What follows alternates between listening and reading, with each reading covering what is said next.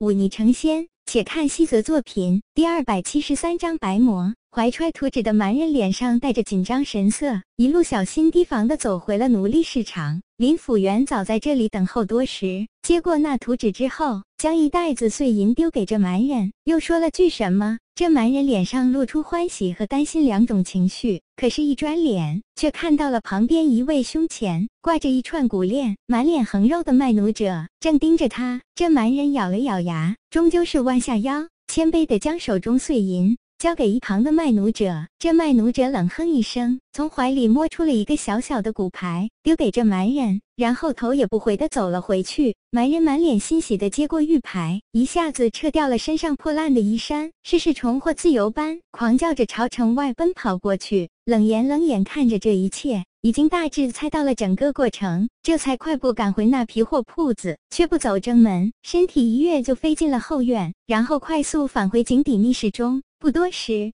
冷言听到上面有动静，装作在看情报。一息时间，林府元就出现在了密室门口。林府元看了看变作一蛮人女子打扮的冷言，先是愣了一下。不过他身为刺客，心知乔装易容的重要性，虽然对冷言短短时间就变成了蛮人女子的手段有些惊讶，但却也很快反应过来，开口道：“大人，金帐王庭的地图已经找来，不过巡逻的路线。”和兵力布置，只怕小的无妨。冷言抬起头来，憋得丑，陆许多的脸上露出一抹笑容，开口道：“蛮人不修武道，没有武尊境的查威之能。我想进便进，想出便出。”林府元恭维了两句。将怀中图纸递到冷言身前，冷言看了看这制作粗劣的地图，皱了皱眉头，问道：“这图你是从何处搞来的？”林府元不敢隐瞒，说道：“我在这里住了十几年，跟这里的蛮人大多熟识，知道北街一家茶砖铺子的老板与那金帐王庭的蛮人将军乃是亲戚，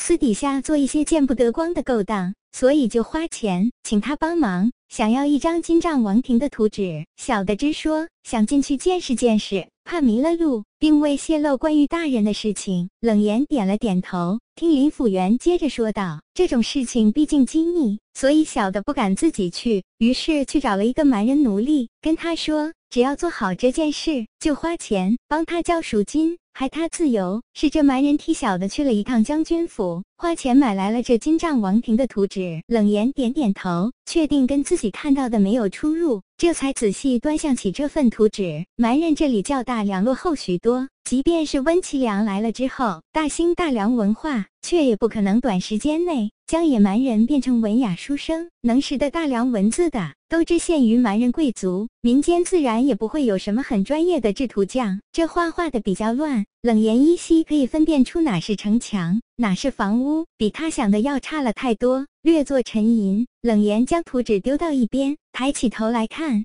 这林府元说道：“我夜里要去探一下路，你先离开西凡，可好？”林府元心知冷言对自己有戒备之心，于是不敢多说什么，立刻收拾行装，转身出了城。冷言看着他离开的背影，眉头稍微舒展了一些。现在看来，至少这林府元没有背叛的，只不过在这里住了十几年，到底是依旧忠诚，还是迫于形势的委曲求全？对他来说。其实并无区别，小心总不会有错。冷言心知自己今时不同往日，独自来到这蛮人都城，又是孑然一身，能靠的便只有自己。他寻了一处僻静之处，闭目养神，心里将看到的那张图默默记牢，直待到深夜，这才睁开眼睛。这西凡其实就建在千年前大夏朝在这里建的一座古城遗址之上。金帐王庭的位置位于正北面，建筑虽然不同于大梁健康的精致。和贵气逼人，却胜在恢宏大气。最顶端的楼顶足有十几丈高，不知动用了多少人力物力。不过刚好可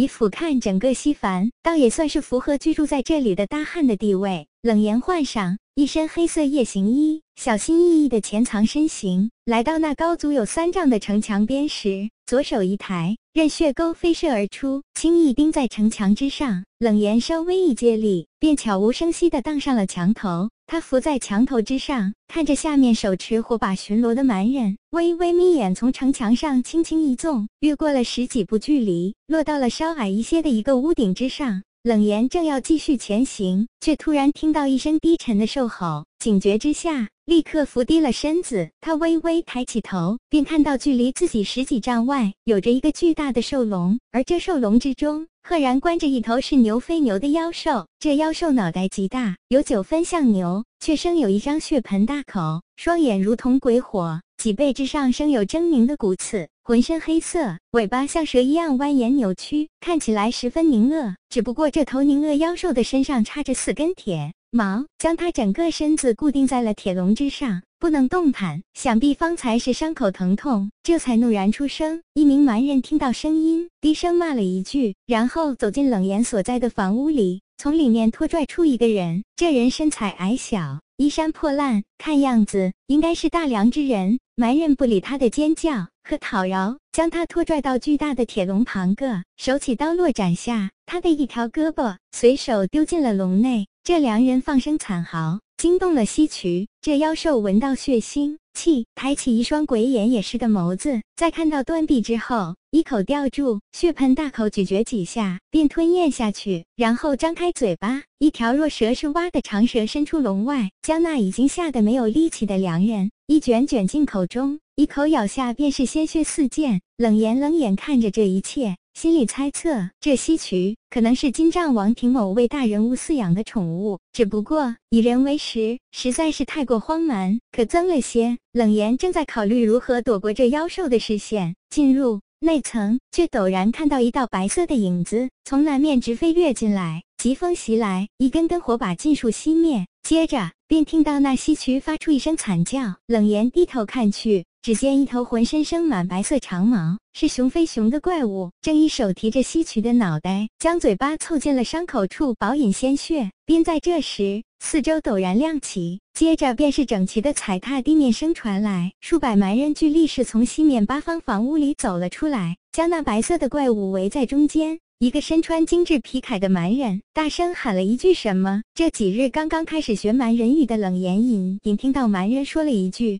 白魔，那白色怪物将西渠的脑袋随手丢掉，深深吸气，身体便膨胀开来。借着蛮人手中火把的光芒，冷言分明看到这怪物身上居然还带着一个赤红色的小小笼子，只不过与它庞大的身体比起来，显得十分微不足道。最关键的是，这笼子居然让冷言觉得十分眼熟，是哪里见过吗？冷言周围苦思。